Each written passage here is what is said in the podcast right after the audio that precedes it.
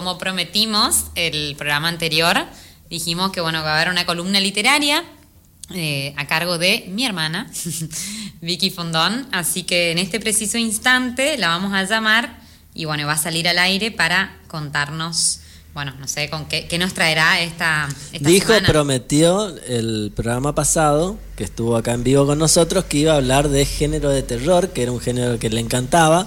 Y de paso aprovecho para decirles, primero que no tengan miedo y segundo, que ya está en Spotify el último programa con Guillermo Quintana, donde aparece ahí justamente la columna de Vicky Fondón, quien, bueno, ya estamos en comunicación con Vicky, así que vamos a ponerlo al aire para que haga su columna. Ahí en segunditos nada más estamos conectando el, celular y estamos saliendo en vivo con Vicky Fondón. Buenas noches. ¿Qué tal Vicky? ¿Cómo estás? Bien, ¿y ustedes? Pero muy bien, muy, muy bien. Hola, Vicky. Bueno, me alegro. gracias por atendernos y por estar ahí del otro lado. Hoy ya no te tenemos en Goya pero, pero bueno, tenemos la posibilidad, gracias a la tecnología, de, tenerte ahí del otro lado. Así que gracias por este espacio. A ustedes, gracias. Hoy me reporto desde la siempre enloquecida y monstruosa ciudad de Buenos Aires. Y si les parece, vamos directo a lo nuestro. Dale, por favor, ¿qué, ¿qué tenés para traernos hoy? Nos habías prometido algo del género terror, no sé si... Exactamente. Exactamente. Quería preguntarles a ustedes, bueno, yo sé que a ustedes no les gusta el terror, me parece. humor. Por eso, pero yo pienso que el, el público del terror se divide de alguna manera entre las personas que no se atemorizan y quienes realmente nos horrorizamos cuando lo leemos o lo consumimos en cine. Yo pertenezco a este último segmento y si bien no me considero eh, que me guste sufrir, quería traer eh, terror porque históricamente ha sido considerado un género menor, eh, esto con el tiempo ha cambiado, pero me parece que como ningún otro es un género que te produce un efecto en el cuerpo. No solamente se siente en los pensamientos, sino también en el cuerpo, ¿no? Uno se queda a veces incómodo o directamente aterrorizado. No sé si les pasa o les ha pasado. Sí, sí, sin, sin dudas. Te, penetra por todo el cuerpo. Con algunas películas. Exactamente. Bueno, para hoy les traigo dos recomendaciones. Un escritor americano, clásico, y una escritora argentina que es platense pero tiene raíces correntinas. Así que bueno, el autor de que les quiero hablar es uno de mis predilectos, uno de mis preferidos, Stephen King. seguramente muchos de los que están del otro lado han leído o han visto alguna película, porque hay muchas adaptaciones de sus novelas. Y quería leerles una definición de terror de King, que dice que este género siempre se mueve en dos niveles. Por una parte, el terror se despliega de manera explícita, pero siempre también hay un segundo nivel. Y a este segundo nivel King le llama danza macabra, que es ese modo que tiene el horror de buscar el punto donde el lector guarda una puerta que quizás ni él mismo conoce. Ese lugar donde somos extraños para nosotros mismos. Y es, es ese lugar el que me parece que podemos encontrar leyendo sus novelas, principalmente sus novelas. Tiene una obra vastísima, él es oriundo de Maine y muchas de sus novelas suceden ahí o en pueblos ficticios que claramente pueden ubicarse cerca de Maine. Y para hoy quería traer la novela Carrie, que seguramente muchos conocen, porque tiene una adaptación al cine de Brian De Palma muy conocida, pero la novela a mí me parece imperdible.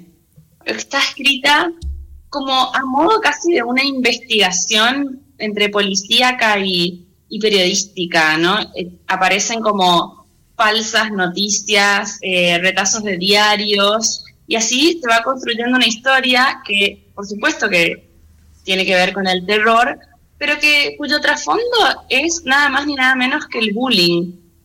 Y me parece súper interesante eso que hace King, que siempre hay una crítica social, si se quiere, eh, de trasfondo en sus novelas. Entonces, Stephen King con Carrie, aunque podría recomendar muchísimas otras novelas, eh, Cementerio de Animales, Salem Slot, El Resplandor. Bueno, les abro la puerta para que elijan lo que quieran. Y la autora argentina, que les dije es platense, pero tiene raíces correntinas, es Mariana Enríquez. Eh, ha publicado novelas, libros de cuentos, no ficción, pero hoy les quiero traer su última novela. Se llama Nuestra parte de noche y eh, es un relato que combina elementos, eh, bueno, el terror tiene muchos elementos típicos y acá aparecen varios. Hay una, una orden, como una secta, eh, pero el trasfondo es la dictadura, porque esta novela empieza en, el, en 1981, un padre y un hijo se suben a un auto en la provincia de Buenos Aires, camino a Corrientes. Y gran parte de esta primera, del primer tramo de la novela sucede en esquina, en, ella la llama Colonia Camila, pero claramente es Colonia Carolina, y si bien para mí está un poco pasada de color local, eh, encantaría que, ustedes dos que están ahí la lean y, y, quienes estén escuchando también que se adentren a la obra de Mariana Enríquez, que me parece que vale mucho la pena. En esta columna.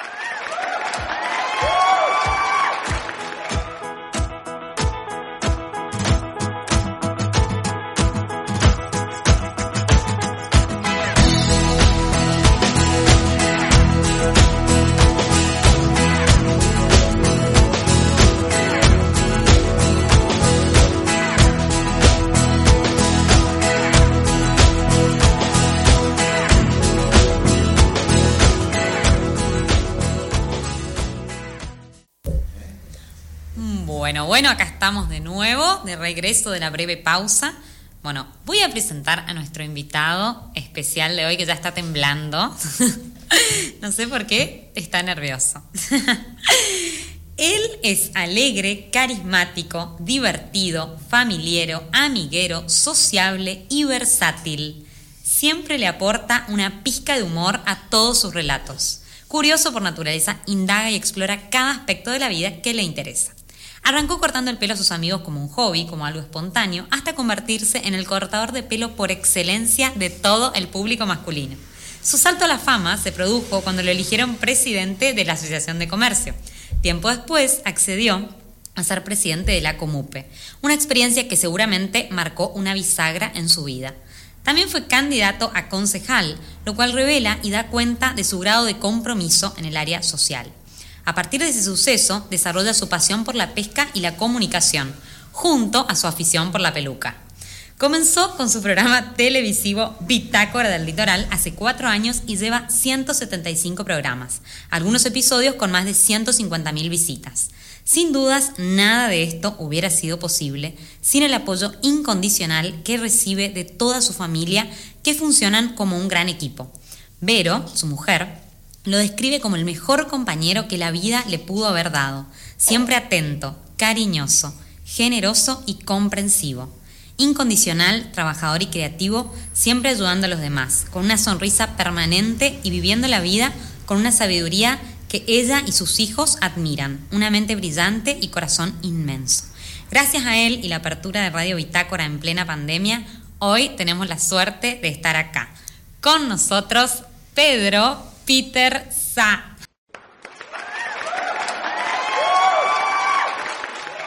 Buenas noches, Loli. Buenas noches, Francisco. Buenas noches, Seba.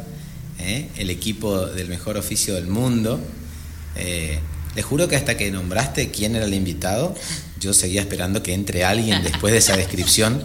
Varias veces miré para la calle y dije, wow, ¿quién viene? ¿No?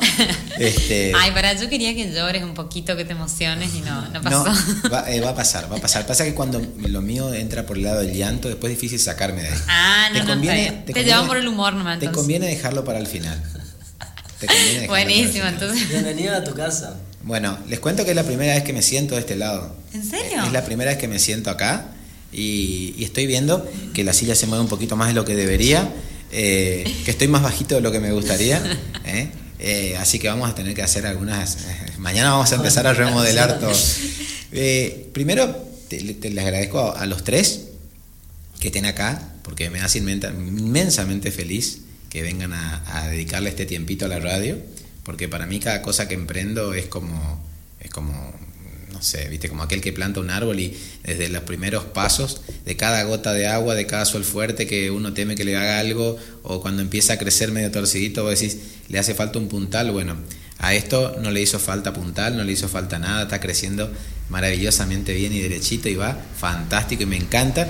Y me encanta lo que le pasa a la gente con el programa, que es lo mismo que me pasa a mí, lo mismo que le pasa a mi familia y, y eso me encanta. Por eso hoy te decía cuando te escribía que me honra que estén acá y mucho más que hayas elegido para tu cumpleaños. eh, invitarme, digo, no sé, estoy esperando, estoy esperando que me digas, se me cayeron todos mis invitados buenos.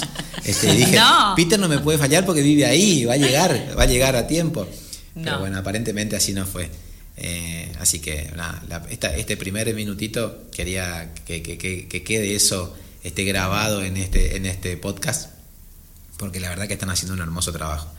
Eh, y, y bueno, acá viene la parte donde empieza a caer la primera lágrima. Pero nada, me encantó escucharlos, escuchar tu, tu introducción, me reí mucho con lo del salto a la fama.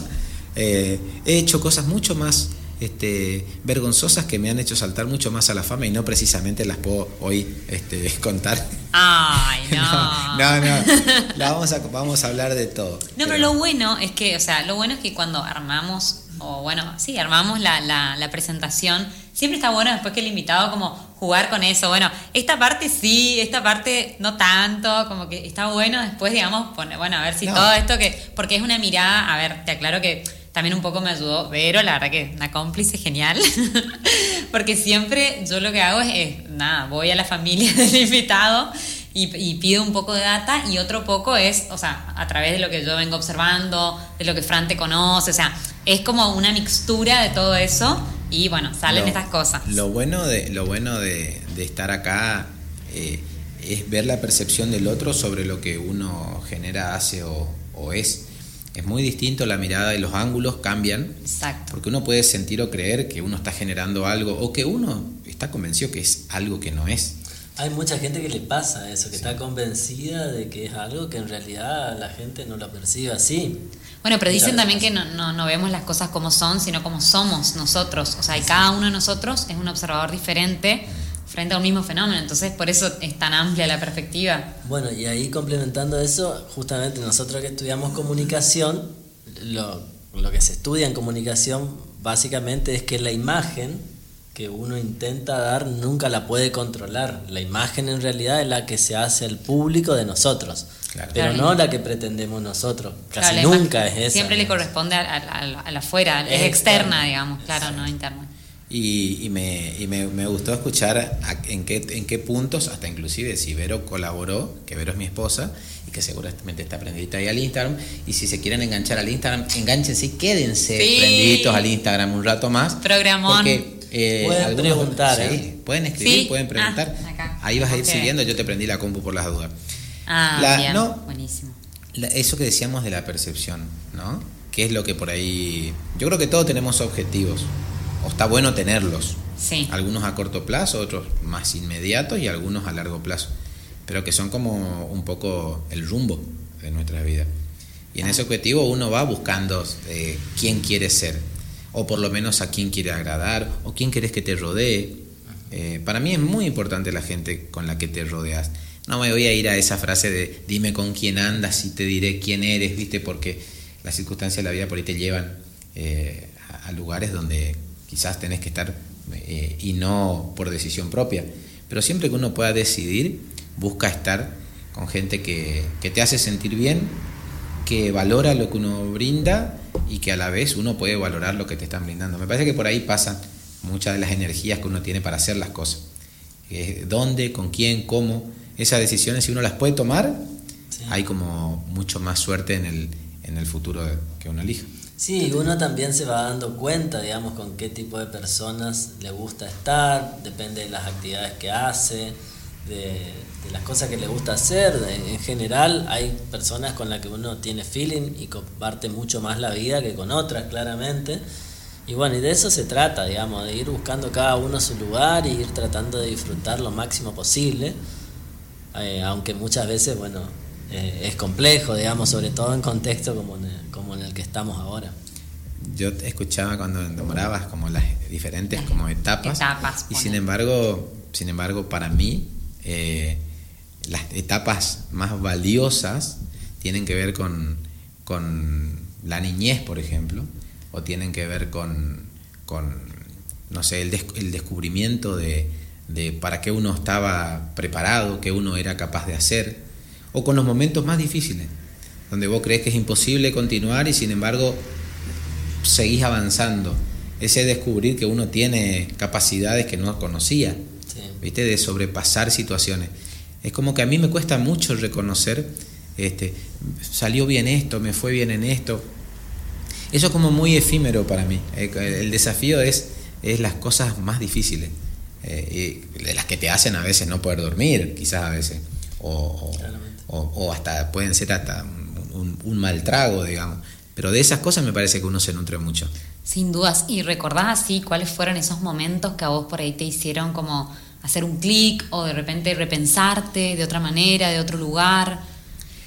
Siempre, siempre para mí está eh, más allá de que eh, uno siempre va a cuestionarse cosas en lo familiar, uno siempre siente que, que, no dio todo o que siempre falta más o que no alcanza todo lo que uno da. Yo creo que eh, yo admiro aquel que está completo y pleno en el desafío de la empresa familiar, pero no la empresa como negocio, sino ese desafío de tener ese, ese funcionamiento organizado como familia, de que todo funcione. Igual yo, perdón, eh, creo que el estar completo y lleno por ahí también como que te pone un techo. Yo percibo que vos sos bastante perfeccionista con todo, entonces eso también te, te invita a siempre querer hacer cosas nuevas, a siempre querer superarte. Creo también eso, para mí está bueno no siempre estar como en ese estado de completud, si se quiere, en la familia o en cualquier ámbito, porque de esa manera es una manera de estar vivo y decir, eh, quiero más, quiero algo nuevo, voy por más, no sé, me parece. Para, mí los, los momentos más, más difíciles y más lindos, qué sé yo. Eh, cuando la conocí a Vero, que... No, ahí estamos por entrar en un terreno. ¿Cómo, cómo cuándo y dónde la conociste vamos, a, hacer clic ahí porque ya se me está... ahí te se va a quebrar.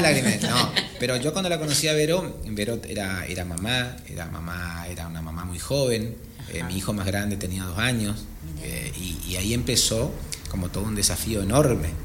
Ay, la puta madre. ¿Cambiamos de canal? ¿Cómo era tu niñez? No, no, pero me encanta. Bueno, y cuando aprendí a andar en bicicleta, cuando aprendí a andar en bicicleta, mentira, bueno, ahí está, ahí rompimos, ahí rompimos. No, no, bueno, pero estas historias son lindas porque, o sea, primero que conmueven y segundo que, que a todos los que estamos de, este otro lado y escuchando, Uno de los desafíos más grandes que tuve, la verdad, fue, fue encarar, eh, encarar mi amor por ella, construyendo el amor por, por, por, por Tommy y después la llegada de mi hija. Y después todos los inconvenientes que uno tiene como papá que nadie nace sabiendo. Eh, yo también era joven, digamos, de golpe. ¿Cuántos años tenías cuando la conociste a Vero? si te acordás. Y hace 2001, 2002, que hace 20 años, tengo 40, tenía 25 años. 25. Yo a los 25 años eh, pasé de, soltero a papá. Ajá.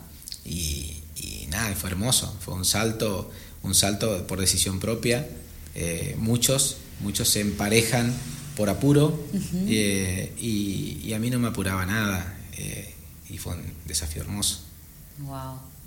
Claro, un amor tan genuino, ¿no? Porque, o sea, bueno, a mí me pasa también. Con, golpes difíciles porque nadie te trae, nadie te trae nada con manual, digamos. Exacto. Pero, creo que, a vos me decís, hay tal cosa, Peter, no sé, las...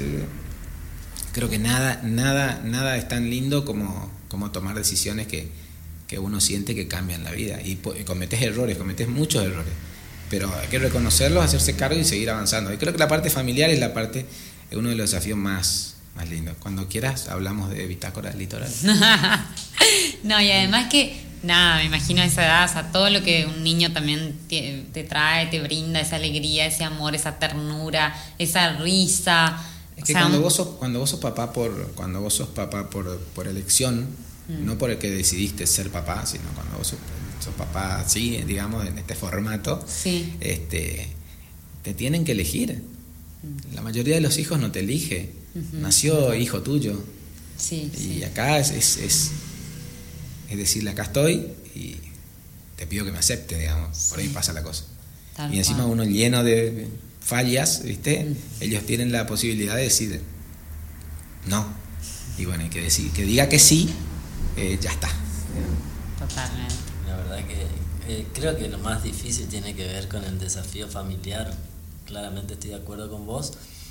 Eh, y la verdad es que para mí también un hijo te cambia absolutamente la vida, o sea, todo es como que pasa a un segundo plano, entonces siempre que es el cumpleaños de, de Camilo pongo, digamos, justamente eso, que desde el día que apareció él, todo pasó a segundo plano porque todo comienza a, eh, ser hasta superficial, digamos. Yo conocí, el, para mí, la palabra talón de Aquiles, la conocí cuando tuve a mi cargo a alguien que necesitaba de mí. Ese fue mi talón de Aquiles. Yo creía que era inmortal. Yo creía que, que, podía correr a la velocidad que pudiera, creía que podía saltar de cualquier lugar, eh, tenía la libertad de sentir que cualquier cosa que me pase eh, solamente con resistir yo el dolor alcanzaba, pero cuando le duele a tu hijo, el dolor es insoportable. Sí, te duele a vos. Peter, ¿y siempre fuiste así de sociable, carismático como sos ahora? Es una, es un arma fantástica para, para ir por la vida. Es una herramienta como una llave maestra que abre cualquier puerta, digamos. Es hasta un escudo importante, porque aunque te cueste creer, detrás de, de, de, de esto. este, a mí hay días que, que, digo, uy, ¿cómo encaro hoy? ¿Por dónde salgo? Me quisiera quedar acá. Y, y, tener este compromiso de ser como soy me obliga, porque es como una responsabilidad, a, a encarar, digamos. Entonces, yo entiendo y conozco y he, y he vivido eh, familiarmente, eh, conozco con la, la, depresión real, la depresión como, como un fenómeno este, un sintomatológico, patológico, de salud, digamos, y uno dice, no, no te podés quedar así, ¿viste? tenés que salir adelante y no. La verdad es que cuando es patológico, cuando es una enfermedad y tiene sus síntomas y se, y se, expresa, mm. no hay ninguna palabra que te haga salir, digamos, una cuestión ya biológica, química, corporal, este, insalvable. Se cura, por supuesto que sí, pero digo, yo siempre, habiéndolo visto muy de cerca, eh, eh, siempre como que mi escudo fue, dije, a mí no me va a pasar, eh, a mí no me va a pasar. Y estar siempre para arriba es como que cuanto más alto estás, eh, más margen tenés cuando caes de corregir y volver a retomar el vuelo, digamos. Quien vuela muy bajo, muy al límite, es más fácil que se estrelle y no pueda corregir el rumbo. estar siempre arriba te da, te da mucho margen. Es cierto, es cierto. Igual también, como todo, ¿no?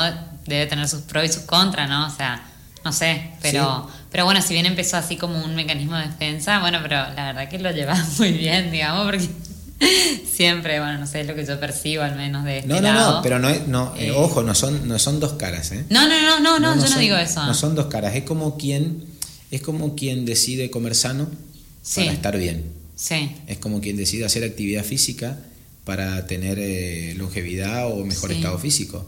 Es como quien decide leer mucho para absorber cultura. Yo decido ser feliz. Sí, también. Ah, yo también.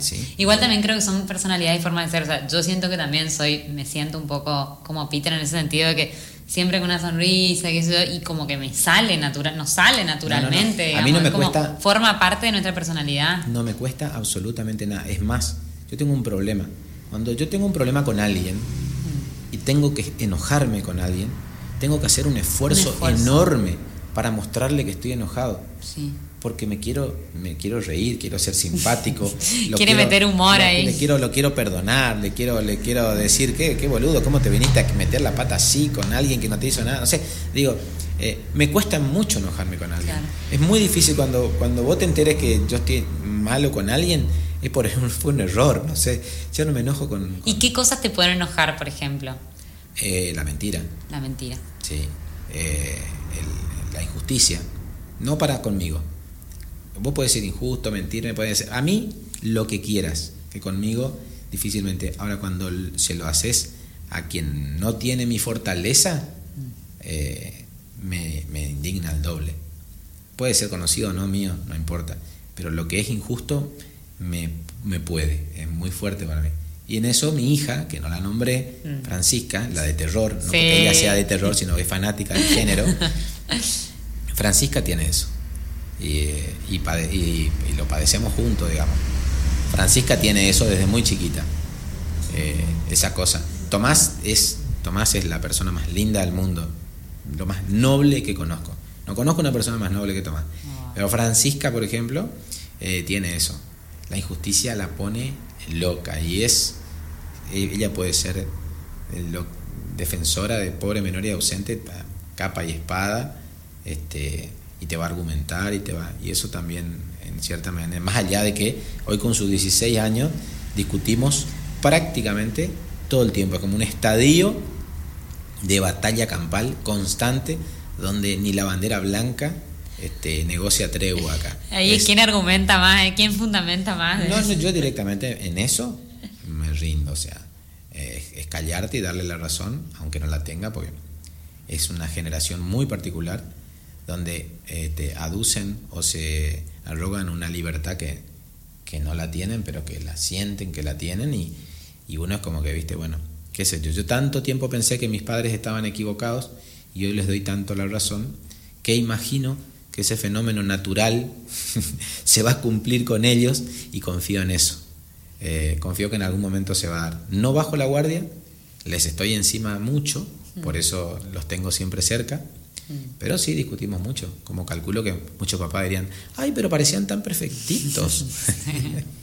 ¿Y qué es lo más difícil de ser padre? O, o sea, ¿cuál es el mayor desafío en, en un mundo como el de hoy, como decías recién, en esta era, digamos? Ah, eh, eh, darles, darles crédito, Mm. entender que ellos tienen un pensamiento distinto, porque hace 20 años o 30 años era más común que un hijo piense como su papá, porque era como eh, la persona a seguir, era mucho más, era más normal porque la información llegaba de un solo lugar. Mm. El núcleo familiar era el núcleo donde la información salía de la, de la mesa, Sí. donde a lo sumo en las mejores casas llegaba un diario un domingo y donde la tele empezó a aparecer eh, mucho tiempo después, donde muy pocas noticias eran las que se brindaban. Entonces generalmente eh, de tu papá recibías información, de tu mamá recibías un poco de información, algún abuelo con ganas de hablarte, que yo no lo tuve, tuve una abuela, pero la información, qué sé yo, la información, eh, no sé, eh, Claro, eh, la- lo, la- lo sexual lo, lo- lo- te lo aprendías con, con unos amigos un par de años más grandes, que generalmente te mentían y pe- un desastre, digamos. ¿eh? Y no había ese diálogo con los papás, era muy poco común. En la escuela ni hablar, en la escuela era matemática, biología, geografía, no se hablaba de un montón de cuestiones que hoy se hablan. Y hoy un chico a los 10, 11, 12 años tiene un celular donde tiene todo lo que necesita, respuesta, está ahí. Entonces no necesitan acudir a sus papás para informarse. Entonces ellos tienen respuesta para todo. Sí. Respuestas que yo no tengo, ellos lo tienen. Entonces yo dejé de ser, hoy yo no puedo hablarles, hoy yo tengo que mostrarles. Antes un papá te hablaba y lo que te decía era palabra santa, Claro. aunque después hiciera lo contrario. Hoy, como papá, el desafío es que vos no solamente tenés que decir, también tenés que ser. Claro. Y es muy duro porque son muy críticos y nos juzgan mucho. Entonces a nosotros como papá nos cuesta mucho ser, porque la vida no es tan fácil. Mm. Este, Bueno, y si vamos un poco a tu cronología, como a mí me gusta hacer todo ese recorrido, Hablando ¿viste? de los chicos, digamos. ¿Los estoy aburriendo? No, para muy nada. interesante, la verdad. No, no, no, no, Bueno. para nada, ¿Seba? para nada. No, Bueno, no, no. Está todo tranquilo. perfecto, impecable. Eh, si vamos a, a una cronología, digamos, al recorrido, vos dijiste que cuando yo digo el salto a la fama se produce. Me Vos me hiciste reír. dijiste- Francisco, vos me dijiste eso, ¿eh? No, claro, sí. El o salto sea, a la chequea fama la información, por favor, antes. Claro, ¿eh? hasta, hasta ahí era un comerciante tranquilo, normal, que le iba bien, y de golpe, fiesta del surubí, concejal. Eh, yo creo que. Yo creo que. A ver, yo siempre fui un cultor de la, de la amistad. A mí me parece que el valor de la amistad eh, como así también la palabra, cumplir la palabra, cumplir lo que uno promete, eh, estar cerca de quien lo necesita, qué sé yo, ese tipo de cosas. Y yo creo que lo que por ahí me hizo que más gente me conozca en el buen sentido es que siempre estuve abierto a... Yo soy de los que para hacer cuatro cuadras caminando tardo una hora. Sí, Yo porque también. cada 20, min- cada 20 metros me quedo a conversar con alguien. Eso le copiaste a papá, digamos. Sí, claro, exactamente. Entonces, por ahí ese, ese, esa cosa de tener como muchos amigos, hablar con, con mucha gente, tener las puertas abiertas en todos lados, ahí es donde yo siento que en realidad esa es mi... Si puedo decir, eh, sos popular, por decirlo así, eh, yo soy popular por lo amistoso, eh, porque me, me gusta sumarme, engancharme en todas, digamos, ¿sí? Yo vengo caminando y a uno no le arranca el auto y ya me quedo y le pregunto qué le pasa y, y ya junto dos o tres ya le estamos empujando. Y, eh, a mí me gusta eso. Te nace, o sea, Eso es algo puede. que te nace Eso de puede. adentro. Eso me Te puede. sale. Eh, eso te va encaminando a otras cosas, porque después tus preocupaciones y tus compromisos, tu mirada empieza a no solamente si el auto de tu vecino no arranca, o si la señora que viene empujando la silla de rueda del marido no puede subir la subidita, ya empezás a ver otras cosas. Y en ese ver otras cosas, eh, hace un tiempo me encontré con, con un amigo que lamentablemente está pasando una situación muy complicada con su hijita. eh, y se acordaba él, esto hace unos años ya, me dice, ¿vos te acordás cuando creaste el club? Me dice en la, en la escuela. Y yo no me acordaba. Y me dice, ¿te acordás del club de amigos? ¿Qué club de amigos? Le digo. Yo tengo guardada la tarjeta, me dice. Estábamos en cuarto o quinto grado de la escuela graduada. Y yo fundé un club de amigos. Mirá. El beneficio era que éramos un grupo de amigos y teníamos este, un fondo donde se pagaba una cuota, imagínate, y con esa cuota nosotros comprábamos golosinas, entonces distribuíamos para que el que no tenía, el que tenía, que era un club de amigos. Entonces, por supuesto, cuando me hizo acordar esto, le dije, estás debiendo la cuota. y se rió mucho de esto porque imagínate, pasaron 40 años. Eh, después, todo lo que tenga que ver con juntar gente era mi pasión. Yo en la puerta acá de la radio, cuando tenía la peluquería daba acá a la calle, eh, yo organizaba salidas en, en moto. Yo me compré una moto un día y sin saber andar en moto, como con, con habilidad, solamente ir para adelante y frenar. Pero como admiraba a aquellos que iban rápido en el barro y saltaban, dije, yo tengo que aprender esto, no puede ser tan complicado. Entonces tengo que juntarme con gente que hace lo mismo. Entonces empecé a juntar gente y cuando nos dimos cuenta los, los sábados a la- al mediodía, acá afuera había 20, 25, 30 motos todas en fila y salíamos a recorrer el campo y nos autodenominamos los Warriors. Los Warriors. Eso, eso, eso marcó en Goya casi un antes y un después del uso de la motocross Eh, ¿De qué año estamos hablando, Peter, aproximadamente? Como para 2005. 2005. 2005. Ya era un boludo grande. ¿Sí? No, no era un pequeñín. Eh, pero antes que eso, qué sé yo, el centro de estudiantes, querer ser presidente del centro de estudiantes, los afiches, el colegio, ser el que por ahí siempre viste, eh, no sé, negociar con, con las profesoras, y algunas se debe acordar, eh, algunos beneficios para el curso a cambio de discarle el teléfono que tenía candado para que puedan hacer sus llamadas de larga sí. distancia. Me acuerdo ¿eh? perfectamente. Se iban a buscarme para que yo les marque con el Claro. este, para poder hacer su llamada y con eso negociábamos beneficios para el curso, ¿viste? Cosas así. Pero después, bueno, qué sé yo. Las motos, los kayaks, este, la asociación de comercio viene porque yo tenía eh, junto con Vero una serie de locales que eran un desafío lindo que teníamos, que eran los SAP. Era la, Ah, era la, era la, era la llegada a la Argentina del modelo comercial que se llamaba tipo todo moda. Sí. Eran locales finos, largos, revestidos en panel granular o de MDF, de melamina con, con estantes eh, modulares, qué sé yo. Y le digo a ella, es momento de traer esto. Y cuando nos dimos cuenta teníamos cuatro o cinco locales, viajábamos constantemente a Buenos Aires todo el tiempo, vendíamos muy bien, qué sé yo. Pero, pero en un punto esa locura del comercio también es como que nos estaba quitando muchas otras cosas, digamos. En ese proceso de comercio, de comercio a full, veo un día mirando la televisión, así como ahora, veo que la Asociación de Comercio, sus representantes, eran personas muy valiosas, pero que no eran goyanas. Dice la Asociación de Comercio de Goya veía que la presidía una persona que no era de Goya, que la, otro que no era de Goya. Y digo, che, che, qué flojo los goyanos. y me dio vergüenza a mí. Dije, yo no puedo ser comerciante, creerme que... y no participar de una institución que me está defendiendo. Y ahí me, me fui, esa misma noche le digo, a ver, me voy ya. Y me fui a la asociación, me asocié, entré, me senté, me presenté y nunca más dejé. Actualmente no participo de la comisión, pero eh, he participado de la formulación de ordenanzas, he defendido junto con, un grupo grande de gente la instalación de las grandes superficies comerciales, o sea, defendida la instalación no, o sea, eh, en contra de la instalación masiva, indiscriminada de grandes centros comerciales, el tema de la energía, que bueno, hoy hay un, candidato que, anda haciendo campaña con eso de la energía, bueno, fue en esa época, yo era presidente de la Asociación de Comercio cuando eh, este candidato era vicepresidente de la asociación. Y después de la asociación sale la necesidad de participar de la fiesta del Surubí. Mm. Eh, un grupo de personas me plantea que creía conveniente que la, asociación tenga más participación en la organización de la fiesta. Se les ocurrió la loca idea de decirme que yo podía ser el indicado. Y, y bueno, mi esposa que estaba escuchando esa charla me dijo, ¿qué vas a hacer? Y le digo, nada, ¿qué voy a hacer? Si no, no, no, no, le digo, no. ¿Cómo no? Me dijo, si vos no, no, no, retrocedes nunca, me dice. Te están diciendo que, que, sí, ¿por qué no? Me dice. Pero no, le digo, es muy difícil, aparte de eso. Y bueno, emprendimos ese desafío y, armamos un, grupo humano hermoso.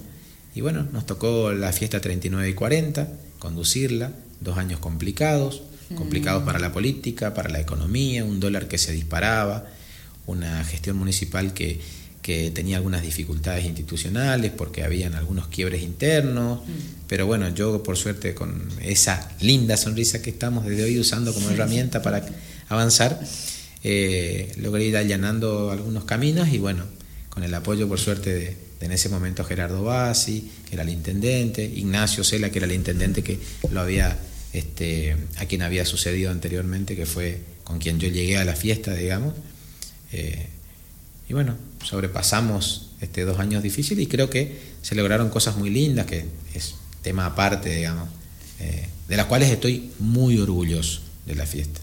Está bien. Bueno, sí, yo creo que la fiesta te habrá marcado muchísimo, te habrá, habrá sido un antes y un después, probablemente en muchas cuestiones, pero hay como un denominador común que veo yo en tu personalidad, que tiene que ver, por un lado, con eh, arriesgarte más de lo normal, digamos, por ahí como contabas de las motos, que en realidad vos no las sabías usar, pero te gustaba y entonces armaste todo ese, grupo.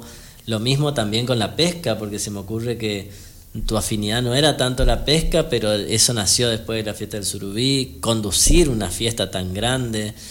Digamos, ¿a, ¿a, qué se debe un poco ese atrevimiento de decir, bueno, la verdad que yo estoy cómodo en mi lugar, vienen y me plantean una cosa totalmente distinta y igual me arriesgo. Es que yo creo que eh, acá voy a citar a, un ensayista y escritor y si está escuchando Victoria quizás esté entre esos. A mí un día, en realidad, él me ayudó a entender un poco. Yo lo tenía evaluado, digamos. Yo cada vez que leo o veo a alguien decir algo, generalmente lo que hace es ayudarme a fundamentar teorías que ya las tengo preestablecidas. Pero fue Santiago Kovadlov el que eh, me, gustó mucho un día hacer mención a algo que tenía que ver, que me pasó más de grande, digamos, pero en realidad me hizo entender cuál era mi teoría. Yo siempre, eh, a ver, en el año 2000 muere mi papá a los 52 años, estaba por cumplir 53 años de una enfermedad que en su primera instancia parecía que le iba, le iba a quitar la vida a los pocos meses Después por una situación casi milagrosa vivió casi tres años. Pero yo en él entendí que, que él no se dio cuenta, nunca reconoció la probabilidad cierta de que iba a morir. O sea, no entendió nunca que iba a morir. Entonces, pese a, a su entusiasmo y a un montón de condiciones que tenía su carácter, como muy chinchudo, muy ¿viste? tosudo y qué sé yo. Pero nunca entendió que, que la muerte era una cosa real y que podía pasar. Entonces muchas cosas que él a veces me contaba que tenía ganas, más allá de que su condición económica no se lo permitía. Papá era un humilde electricista de, taller viejito, mi mamá docente, o sea que no, conocieron el mundo, no viajaron, nunca subieron, ¿viste? Eh, eh, bueno, mamá ahora de grande, con su sueldazo de jubilada docente, está pudiendo darse algunos gustos. Pero eh, para mí reconocer la muerte como parte de la vida es lo que me ayuda a, jugarme por todo siempre, digamos. El saber que la vida es finita. Claro, la eh, conciencia de finitud. Para mí, cada día que pasa no me permite, porque es tan corto todo. Y yo no me puedo permitir estar enojado. Cuando decís, ¿por qué esa, por esa alegría? ¿Por qué ese qué? ¿Es un mecanismo? Sí, es un mecanismo. Eh, ¿No es una doble cara? No, está lejísimo de ser lo que vos ves lo que soy. Puedo ser chinchudo, pues como la mayoría, ¿no? Como todos seguramente somos. Pero eh, yo sé que me voy a morir. Y, y, sé que no tengo grandes ventajas sobre nadie. Digamos, puede pasar mañana, puede pasar en este mismo instante o puede pasar dentro de 50 años. Pero eh, he tenido charlas con personas que ya no están, que me han dicho frases como por ejemplo, lo recuerdo a Toto Zampar, ¿sí? Eh, Toto un día, a sus ochenta y pico de años, estábamos conversando y él se empieza a acordar de algo y estábamos charlando de lo mismo. Yo de mis 18 o 19 años y él de sus 18 o 19 años. Yo con 35 y él con 80 y pico. Y él me dice, y sí, me dice, le digo, ¿cómo te acordás? Le digo todo, todo esto. Y me dice, lo que pasa es que yo ayer tenía tu edad. Yo ayer tenía tu edad. Y yo sé que va a llegar ese día que yo me voy a acordar y voy a decir, yo ayer tenía esa edad. Y no quiero acordarme mañana de ese ayer. Yo quiero vivir hoy ese día. Que no quiere decir vivir irresponsablemente, que no quiere decir perder de vista los compromisos, pero es lograr un equilibrio sano. Eh, es, tremendamente injusto que yo eh, amargue el día de toda mi familia porque vino cara a la luz, porque me chocaron este, la puerta del auto, eh, porque no pude cerrar un negocio, porque un anunciante me dijo hasta acá llegamos, porque llegó tarde alguien, eso no me puede cambiar el humor, el ánimo, ni me puede arruinar el día. Mi día es demasiado importante para que cosas tan insignificantes. Este, y vuelvo a insistir, no me gustan las frases por ahí, viste, mal de mucho consuelo de tonto. No, no, no. Eh, a mí, me, a mí me, cambia la vida saber que, no voy a estar más y que es tremendamente injusto hasta para mí mismo eh, estar cuestionándome cosas eh, tan simples que no merecen ni ser analizadas. Qué linda reflexión, la verdad que sí. O sea, si por ahí no fuéramos conscientes de que nos vamos a morir en algún momento, tal vez, no sé, la actitud sería otra. Yo valoro mucho porque yo también me, identifico bastante con Peter en eso de, de, que la vida todos los días nos regala una oportunidad y que uno elige también cómo vivir pese a las circunstancias y ser más grandes que la situación misma esto que vos decís. No sé si querés. Sí, y aparte del vivir el momento, digamos, todo el tiempo parece que estamos programados para pensar en lo que tenemos que hacer mañana, pasado, el mes que viene, y al final nunca estamos disfrutando este momento, que creo que eso es lo lindo de este programa, por ejemplo, en que por un momento te aislás, digamos, del mundo, estando acá en el estudio, y la charla se hace tan amena que perdés hasta noción del tiempo y eso me parece que es lo más interesante que tiene el programa encima, ya de nuestras preguntas que más o menos intentan ayudar a que, a que funcione, digamos, pero esa atmósfera se siente y a mí eso me parece muy interesante. Y digo, ¿a qué le tenés miedo entonces? Porque si no le tenés miedo a la muerte, no le tenés miedo a los desafíos, ¿a qué le tenés miedo? ¿Cuándo dudás? ¿En qué momento? Eh, tengo miedo a no poder a no poder. A, así de simple. A no poder, a no poder, eh, a no poder cubrir de las balas a mis hijos. A, no poder, digo, estoy exagerando, ¿no? Pero hace poco veía una nota de un papá que en un tiroteo este, se puso, recibió un par de disparos y cubrió a sus hijos con el cuerpo. digo, eh, a que mi cuerpo no alcance para cubrir de las balas a mis hijos, a mi familia, eso, a eso tengo miedo. Estoy metaforizando, ¿no? Que se entienda. no es que ando entre los tiroteos, pero me, preocupa. Digo, uno de hecho, ¿dónde anda? ¿Dónde están haciendo ustedes radio? No, tengo miedo a no poder. Tengo, miedo a que, no, a, que, a, que, a que ellos necesiten algo que puede tener que ver hasta inclusive con, la salud. Yo cuando hablo de no temerle a la muerte, hablo de la mía, ¿eh? no la de los demás. Hmm. O sea, eh, no estoy preparado para, para perder un hijo, no estoy preparado para perder mi esposa, no estoy preparado. Eh, no, Bueno, yo creo que claramente tenés esa capacidad emprendedora por estas características que nos estás dando y que, que, realmente son fundamentales y que lamentablemente yo creo que la vemos muy poco en nuestra ciudad, digamos. Yo creo que la gran mayoría por ahí no se atreve y es, es, lo, es eso lo que hay que tratar de romper, ¿no es cierto?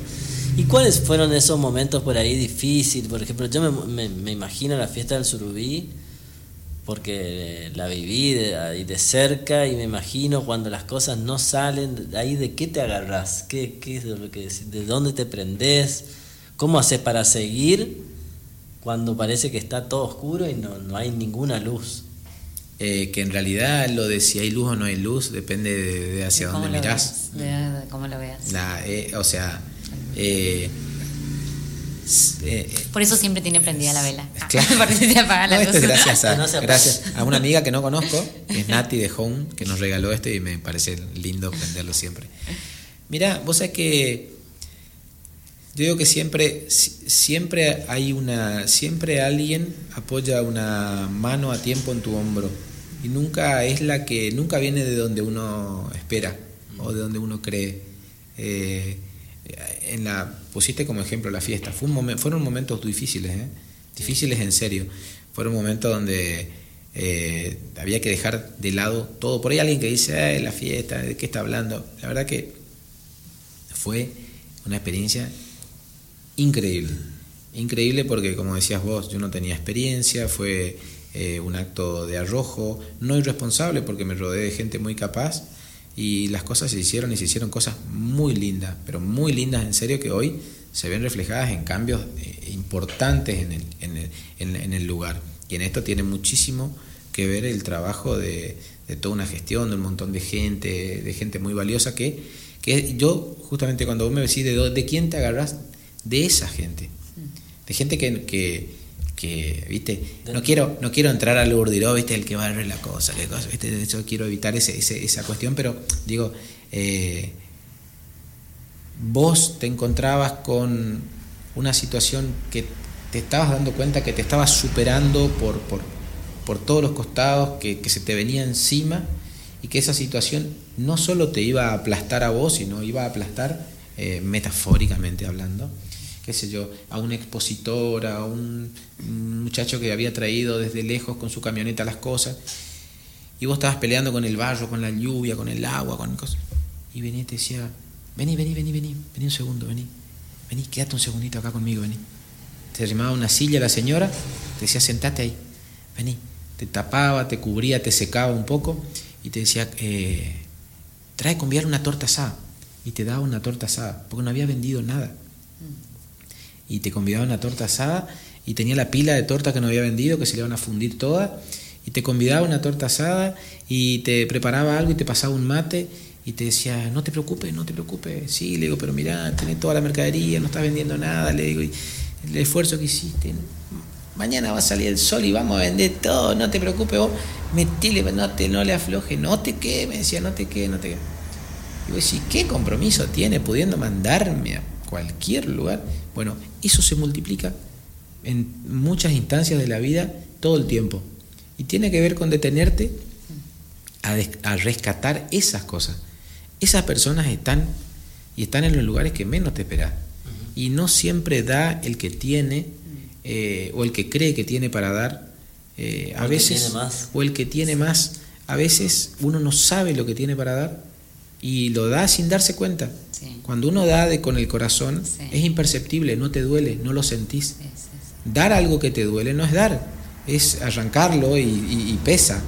Eh, y, yo creo que de, en, circunstancias como esas, por ejemplo, fueron las personas las que te dan la fuerza. Mm. Porque es ver que va, está bajo tu responsabilidad. Yo me pongo un segundo en el lugar de un presidente, de un gobernador o de un intendente.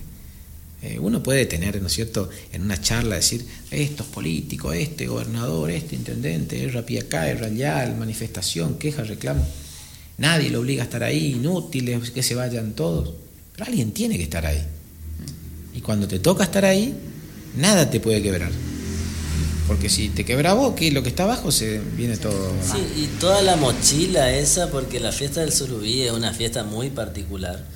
Y que la verdad es que yo creo que lo más pesado es la responsabilidad de representar a, porque yo creo que es representar realmente a toda una idiosincrasia, a una cantidad de gente, a un equipo enorme de gente que capaz que sí, no, no, no, no ves todos los nombres, digamos, pero vos sos el representante de todo eso y es más lo que te pesa capaz por ello que por vos mismo, digamos. Pero eh, es como, viste, cuando estás ahí ya, ya, ya vos ya no importas más, digamos, o sea, eh, no importa si quemas todas tus naves para, para lograr el paso siguiente. Pero bueno, eh, son circunstancias y son momentos, y eran fueron momentos para nada sencillos, ¿sí? Eh, y eso marcó la diferencia. Pero sin embargo, en mí no guarda ningún. Yo no tengo. Es increíble lo que hace la cabeza. La capacidad que tiene el cerebro, o bueno, cuando uno está preparado para eso, yo no tengo un solo recuerdo negativo. Yo no tengo, no, no. Eh, yo me acuerdo mm, los golpes, las lesiones, el cansancio, la cantidad de días sin dormir, el barro, la lluvia y trasladar todo adentro, todo afuera, pelear con artistas, eh, los problemas en el río, eh, las cosas que pasaban todo el tiempo, las propias peleas internas, porque la propia comisión ante la incertidumbre... Eh, empiezan, las eh, diferencias. Empiezan las diferencias, cosas que, que entre amigos, viste, no, nos costaba... Era muy difícil, aparte lo más importante, no perder el cariño y la amistad que uno tenía con gente que te estaba acompañando. Desafíos muy importantes, pero sin embargo, sin embargo, vuelvo a insistir, la, manera en la que uno puede pasar por la zaranda, digamos, estas cosas, hace que hoy el balance final, digamos, eh, no final, pero en esta, en esta etapa, uno mira para atrás y, vos me decís, fiesta del surubí, pa, yo empiezo, pa, pa, pa, pa, te cacheteo con cosas lindas. Y vos decís, pero bueno, soy el presidente de cuando llovió cuatro días, cinco días, que eh, eh, cayeron rayos en la largada, que, ¿qué cosa? Ah, sí, tenés razón, cierto pero pa, pa, pa, te tira de vuelta, que, pasó esto, que pasó lo otro, que cambiamos esto, que logramos lo otro. ¿Y, qué, ¿Y qué fue lo más lindo, digamos? Lo más lindo de la fiesta y por ahí, ¿qué fue, ¿cuál es la actividad que más te gusta hacer? Claro, en realidad yo quería preguntar un poco, para quería preguntar un poco cómo es un día tuyo, Peter, porque como que admiro esa versatilidad, o sea, yo veo como que tenés como múltiples intereses y que a todo le dedicas, a todo lo que te gusta, te, te veo de este lado una persona como curiosa que, indaga y que todo lo que le gusta se mete y lo hace y ahí, ¿viste? Y como, bueno, eso.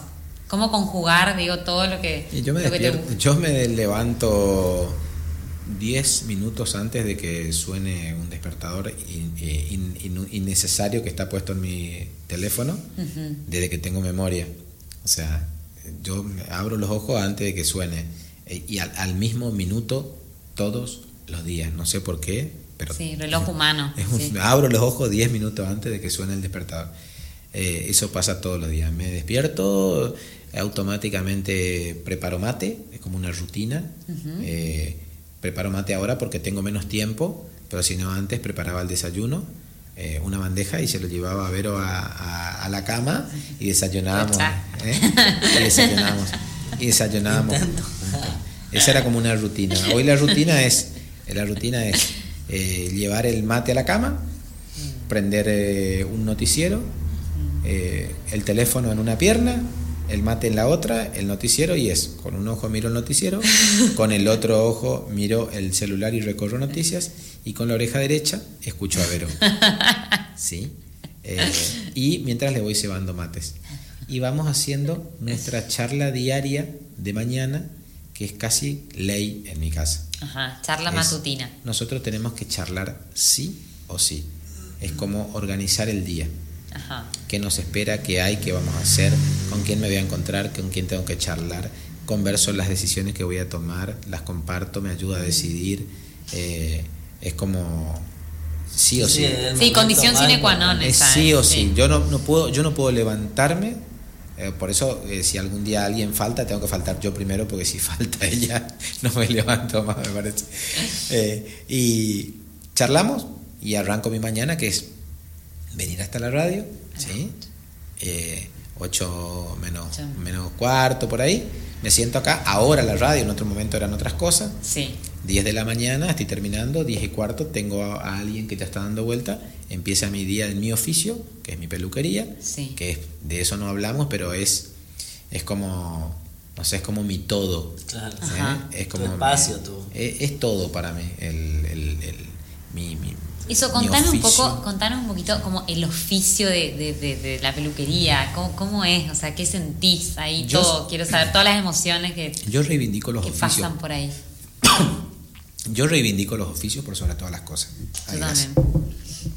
Este, por eso Claro, porque es cierto, vos cambiás, vas cambiando, vas improvisando, vas emprendiendo, va pero la peluquería siempre Ah, está estuvo. Mira, para mí, para mí el oficio, un oficio como puede ser una profesión, pero la, el, el, el, viste, el tener un conocimiento que te permita, como yo digo, a veces se los planteo a mis hijos o, o se los planteo a algunos amigos por sus hijos, las charlas, le digo yo, si a vos te sacan a la calle, mañana a la mañana te dicen, vamos, vía, a la calle, y tenés que volver a las 10 de la noche con el mango, la plata para la casa, para sostener la casa. ¿Qué sabes hacer? ¿A quién, a, a quién le sacas? ¿A quién? Sin, sin salir a robar. O sea, claro, es- a- a- ¿cómo robar no es una opción. ¿Cómo haces para venir con, con plata a tu casa? ¿Qué sabes hacer? Vos podés decir, bueno, agarro una cortadora de pasto y salgo a cortar el pasto. Ponele. Eh, salgo a hacer el trabajo de electricidad, sal- salgo con un pincel. Bueno, yo, yo esa respuesta la respondo, esa, esa pregunta, perdón, la respondo con mi oficio. Yo hace 20, hace- imagínate, a los 15 años que empecé, tengo 45, o sea, hace 30 años que hago eso. Wow. Eh, eh, para mí ese es mi, esa es mi, mi, mi- mi carta maestra siempre, digamos, Tú vas. mi as. El dicho libre al ubique, como dicen los jugadores de Loba, es mi oficio. Eh, tengo otros oficios. Yo aprendí la electricidad y la hago. En mi casa no, no entra un electricista hace nu- nunca. Claro, Todo- ¿Pintás también? Pinto, electricidad, me, amaño con la ¿Y el carpintería. jardín también? Ah, que preguntaba todo. Eh, no, vos sabés que. Pero Verónica sacó la lotería, en serio. entonces. Con razón. Pero cuando quiere, cuando, cuando me quiere hacer renegar, elegir, cuando me quiere hacer renegar, me llama al patio para, para cambiar planteros. Los odio. odio los planteros. Yo creo que Conoce tu punto débil. Cuando alguien eh, creó el minimalismo, eh, fue, era, podía tranquilamente ser mi mundo, digamos. ¿sí? Pensó en vos, claro. En eso, por ejemplo, con las cosas materiales, yo me puedo aferrar a. Me puedo aferrar a la, a la corta pluma que me regalaron cuando tenía nueve años, porque fue mi primer cuchillo, ponele. Sí. ¿Sí? Eso es valioso para mí. Pero para mí, desprenderme de un coche para hacerle frente a algo no me molesta. Eh, quedarme a pie o vender, qué sé yo. Con la casa es otro planteo porque entiendo que el sentido de pertenencia de la, de la casa donde prácticamente me crié, donde eh, están criando mis hijos y qué sé yo, el barrio, para mí el barrio, mi vecino, la vecina, la puerta abierta, el de al lado. Yo salgo y veo el portón de al lado abierto y ya le toco timbre y le digo, Hugo, te olvidaste el portón abierto, ¿viste? Eh, le toco el timbre al de al lado, che, tu ventanilla, mirá que se viene la lluvia, le hago subir el vidrio, yo estoy ahí. Pero Está en todos los detalles. pero me, me gustan los detalles, más allá de que, no, de que por ahí no se cumple, en el sentido de que, qué sé yo, yo admiro gente que es muy prolija, muy detallista, me gusta, pero para mí las cosas, por ejemplo, son para usarse. Cuando un detalle pone en jaque el uso, Sí. para mí perjudica la utilidad de las cosas. Para mí, por sobre el detalle, está la utilidad. La, para mí la utilidad y la funcionalidad son la clave de una casa, la clave de un comercio, la clave de un vehículo, eh, todo ese tipo de cosas. Y en eso sos de colgarte, por ejemplo, así con algo, horas que hay que venir a decirte, por favor, Pedro, deja ya eso. Y si a mí no me, si a mí no me viene mariscando y me golpea el vidrio ahora en un rato, yo acá puedo amanecer, por ejemplo. O si yo tengo gente esperando para cortarse el cabello y la charla es linda, no, no digo con el que estoy, o sea, los clientes que están viniendo Sí. eh, son gente que, que- que tengo empatía. Sí. Yo puedo, yo no sé, yo he estado trabajando, o sea, 12 de la noche y yo seguía cortando el pelo y Verónica me decía, ¿qué estás haciendo en la peluquería? Estoy trabajando. No sé, dos, tres de la tarde, sí, seguir, seguir, seguir, seguir, porque el que venía y era seguir y seguir. uno y más seguir. interesante que el otro, digamos, Claro. para- Eh, para yo, charlar. yo cuando trabajo en mi oficio, la mayoría de las veces tengo la sensación, más allá de que cobro por mi oficio, Sí. pero la mayoría de las veces tengo la sensación de que quedo en deuda. Y bueno, lo que pasa Sentís es que... como que no, no es tanto lo que, o sea, que sentís como que no lo sentís como un, como un trabajo, Claro, ¿viste? Que, eso. No, no, Exactamente. no, no, no, te juro que sí, no, eh, me pasa con la mayoría de las cosas que hago. Y cuando me pesa, el dinero no me moviliza. O sea, soy medio fundamentalista en esas cosas. Sí. Cuando algo me pesa, el dinero no me mueve. Pero es una circunstancia que uno puede adoptar cuando tenés medianamente algunas cosas resueltas. He hecho cosas que me han pesado mucho, Sí. pero lo necesitaba Sí. imperiosamente. Mi condición económica hoy es estable, ¿sí? Estable, entiéndase por estable que no me, no me, no me apura ni me corre nada, pero tengo mis limitaciones, o sea, conozco mis limitaciones. Yo no puedo ir a una agencia hoy y decir, ay, qué linda esa camioneta, dame. No puedo eh, poner el dedo en un lugar del mapa mundi y decir, eh, parto mañana para acá, ¿sí? Pero tampoco eso me moviliza en lo más mínimo, digamos. Claro. Cuando pueda y lo pueda hacer, lo voy a hacer, pero si sé que me pesa, me parece que no vale la pena. Cuando tenés que estar justificando eh, lo que haces, no tiene sentido. Claro, está bueno. ¿Y cómo sigue tu día? Me quedé con el día. Eh, Trabajo en mi oficio hasta pasado el mediodía. Eh, entro a mi casa a ver qué, en qué está Vero, si está cocinando, si la puedo ayudar, si qué sé yo. Eh, y generalmente el mediodía, si me desocupo horario, doce y media, una. ¿Almuerzan solo- todos juntos en familia? Sí, almorzamos en familia. Ahora nos estamos separando eh, para almorzar en, en- como en grupos distintos. Ah. Los chicos por un lado y los otros, por una cuestión de que ellos, Tommy sigue básquet, Francisca se reúne con, con Ah. su grupo de amigas como siempre. Entonces como que siento que quizás el punto débil por el tema COVID pueda llegar a ser ellos. Ah. Entonces mantenemos como una pequeña Bien. distancia. Hemos Bien. evitado eh, por ahí esa cosa de abrazarnos, besuquearnos, más allá de que ahora ya no, no lo aceptan ellos, digamos. ¿sí? Claro. Eh, salí, papá, salí, mamá. Claro. La siesta para mí es un horario muy lindo para, para hacer cosas. Sí. Yo, yo, para mí la siesta es la hora para hacer. Sí. La hora de hacer es la siesta.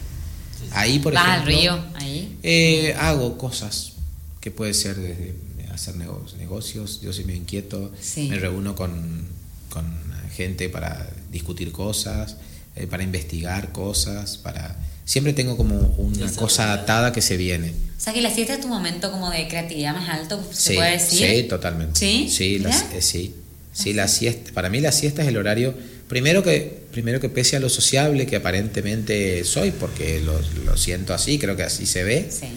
eh, para mí la soledad, por ejemplo, es eh, una de las cosas más valiosas que uno puede tener, eh, utilizada eh, con, con, con, bueno, ¿cierto? por decisión propia. Estar solo porque te dejaron solo no está bueno, digamos. No, no, no. Ahora, eh, hay momentos, yo hablo mucho, Sí. ¿sí? me comunico mucho, Sí. pero cuando puedo no hacerlo, no lo necesito. Claro. Cuando yo tengo que estar en mi casa solo a la siesta, eh, o solo o irme al quincho, encerrarme en el taller, o venir a la radio solo, estoy cuatro horas y, y me vuelan. Y te digo que una de mis mejores compañías suelo ser, después de mi esposa, yo. Qué mejor. Eh, yo me- estoy vos. muy a gusto con, con mí mismo, digamos.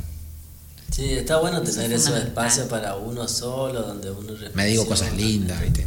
Guapo que que estás. sí, es que lo que pasa adentro pasa afuera, es fundamental eso. O sea, yo cuando en la cuarentena del año pasado, que bueno, estaba soltera, digamos, Yo decía, la mejor cita la tengo conmigo, te juro, porque yo me cocinaba rico, escuchaba música que me gustaba, que me gustaba, que me gusta, Cantabas. bailaba, cantaba. Yo decía, ¿entendés que me encanta estar conmigo? O sea, ahí me di cuenta que me encantaba estar conmigo, te juro. Es que, es que poder estar con uno te da margen para después poder decidir con quién uno quiere estar. Exacto. Cuando vos no podés estar con vos, ¿sí? Sí. ¿verdad, Seba? Cuando uno no puede estar con sí mismo, imperiosamente busca para estar con alguien y caes en el error de estar con cualquiera. O sea, Totalmente. eh, te, apu- te apura a, a socializar con gente que quizás no, no es necesario, digamos, por, por necesidad, imperiosamente. Totalmente, el autoconocimiento te permite eso. Fran, no sé qué estás haciendo ahí, ¿qué tal? No, se puso a, a- Ah, capaz que se hizo una hora. Puede ser que sea una hora de Instagram o no y te, y te pida. Bueno, yo no sé la gente eh, No si sé. hay alguien del otro. ¿Está prendida Sí. la radio? ¿Estamos saliendo al aire, Seba? ¿Sí? Ay, por Dios, boludo. ¿Sí? ¿Qué hora es? La hora. Eh, y 26. Bueno, de- Ahora, ahora la, la pregunta que yo le hago a ustedes. Sí. eh, eh, ¿Era esta la charla que querían tener? la verdad que no, no estuvo tan programada Nosotros nunca para la nada. pensamos, o sea, es lo que surge, es espontánea. Siempre es lo que surja, lo que salga. No, no es que programamos preguntas. No, no, la verdad que es lo que sale en el momento. Eh, bueno, yo me he metido en un brete importante porque no me imaginé jamás que mi hija iba a estar escuchando, por ejemplo. Wow. Y ¿Qué Fran- dice, Fran? Francisca ¿Qué hace unos minutos me decía, tu micrófono si podés subirle un poco más el volumen. ¿Viste? O sea, ella es, en ese sentido, está ahí, en el detalle, como el yo. detalle. Sí, Eh, claro, ahí vemos que sí. Espero que no haya escuchado toda la parte donde la parte del Acá Alberto Di Sí. Filippo, que siempre escucha el programa, dice, excelente invitado. Pedro es una persona a quien valoro muchísimo a to- y a toda su familia. Genial. Bueno, muchísimas gracias Así que ahí vamos a ir. a eh, mi doctor. ¿eh? ¿Tienen Bueno. preguntas? ¿Tienen algo así tipo un ping-pong, así como para, eh, como para salir de este, de este momento existencial? No, yo, yo lo que quería preguntarte en realidad es cómo viene toda esta pasión por la comunicación, porque haces muchas cosas que tienen que ver con periodismo, con el programa de... Bueno, me sorprendió mucho el Bitácora, digamos, el, el programa de TV, porque viendo un poco en general todos los capítulos y demás, que son 175, la verdad que un montón de episodios, hace por lo menos más de cuatro años que ya están haciendo esto y que ha dado muy buenos resultados, digamos. Eh, veía, por ejemplo, la nota a Ledesma, que creo que es la cuarta, quinta nota, y llega a, la a las 85 mil visitas. Sí. Impresionante. Ahí es, yo digo, bueno, después de hacer un cuarto programa, tener 85 mil visitas en YouTube, evidentemente el programa naturalmente tiene que seguir. ¿Por qué se dan esas cosas? Bueno, por ejemplo, el tema de la comunicación.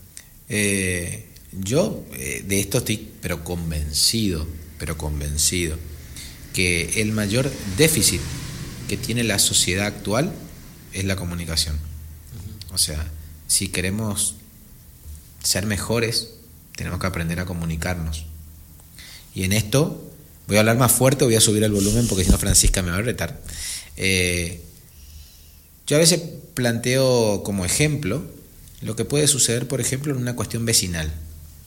Vos decís, llegas a un vecindario como vecino nuevo y por un error de cálculo no te cruzaste con tu vecino lindero o te cruzaste y justo tuviste un mal día o él tuvo un mal día y no te saludó como vos esperabas o no lo saludaste como correspondía o no te presentaste.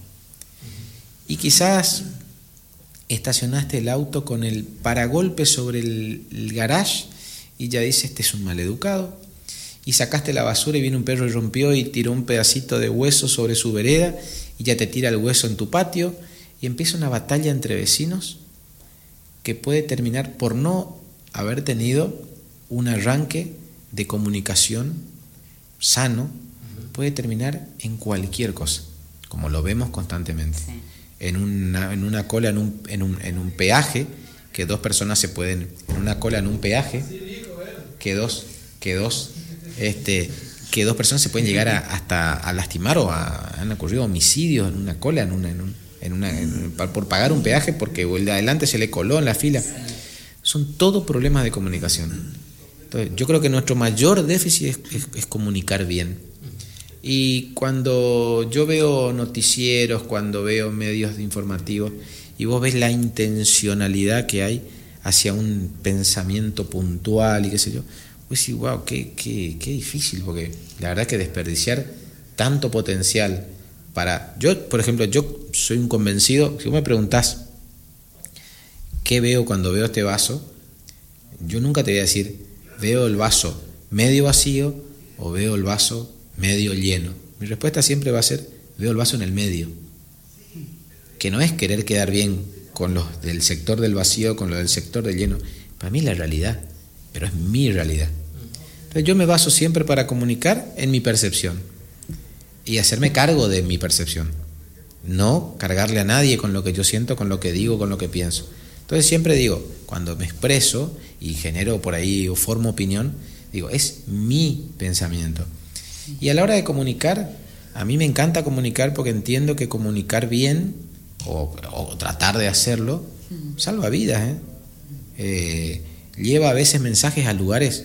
Es muy divertido porque la televisión a mí me dio eh, de vueltas o, me ha regresado cosas con la gente tremendas, tremendas. Yo, yo, he recibido, yo he recibido, no sé, viste, si quisiéramos llorar, te podría relatar mensajes de papás con, con no sé, con chicos autistas que te dicen, eh, la única manera de que él sonría es cuando te ve en bitácora. Y digo, no, me estás jodiendo. No, no, me dice Pedro, la manera en la que te expresas, la forma en la que le mira, miras la cámara, la manera en la que explicas las cosas, él te entiende. Él a vos te entiende. Y entonces espera para verte. Y así como Nico, que se llama ese chico, por ejemplo, que su papá es de Quilme, eh, así te puedo nombrar casos y casos de situaciones que vos decís, el poder de la comunicación es impresionante. Y ustedes que lo han estudiado saben del valor que sí, tiene. es imprescindible para el desarrollo de la sociedad, digamos. Y creo que si tenemos muchos problemas en la sociedad es porque tenemos poca comunicación. Nosotros en coaching siempre decimos que estamos a una conversación de distancia. Claro. Una cuestión de conversarlo. O sea, a veces es abrir una conversación, hacer el pedido que necesitas, o sea, de, eso se trata la vida. Che, nos voló el programa. A mí me parece que vamos a necesitar otro programa como Peter. Y me encantó la idea del ping-pong. Vos sabés que ya lo quiero incorporar ahora, hacer como ping-pong. Bueno, yo la verdad disfruté muchísimo el programa. ¿No te aburrí? No, no. Yo lo disfruté muchísimo. Espero que vos también. A mí me voló. La verdad que el tiempo es tirano. Espero que la gente también. Y no, no alcanza el tiempo. Porque es tan simple como una charla en la peluquería, digamos, lo que se dio acá. Y creo que, que ahí nomás está la, lo, lo más lindo, digamos, de, de que el, por ahí el tema salga para, para el lugar que tiene que ir. Tal cual. Y bueno, y expresar lo que cada uno quiere también. Tal cual. Se dieron el gusto de verme pucherear. ¿eh? Me vieron hacer pucherito. Que hubo una lagrimita ahí, se dieron el gusto, pero bueno, yo también acepté ir para ese lado. No, la próxima quede tranqui que van a que traer pañuelo.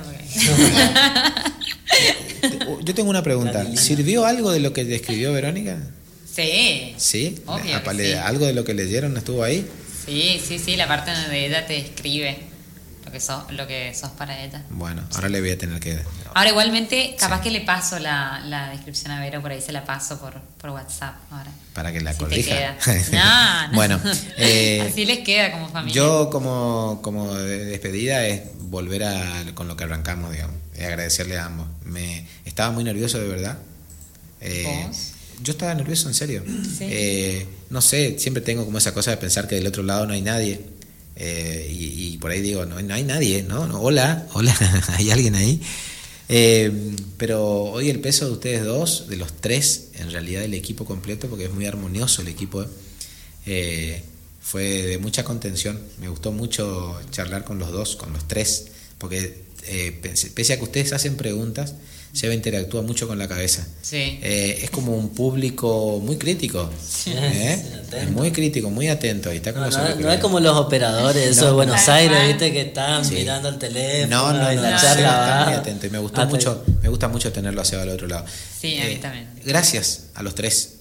gracias, a vos, por todo, te vemos todo. Por esta posibilidad, la verdad que enormemente agradecida.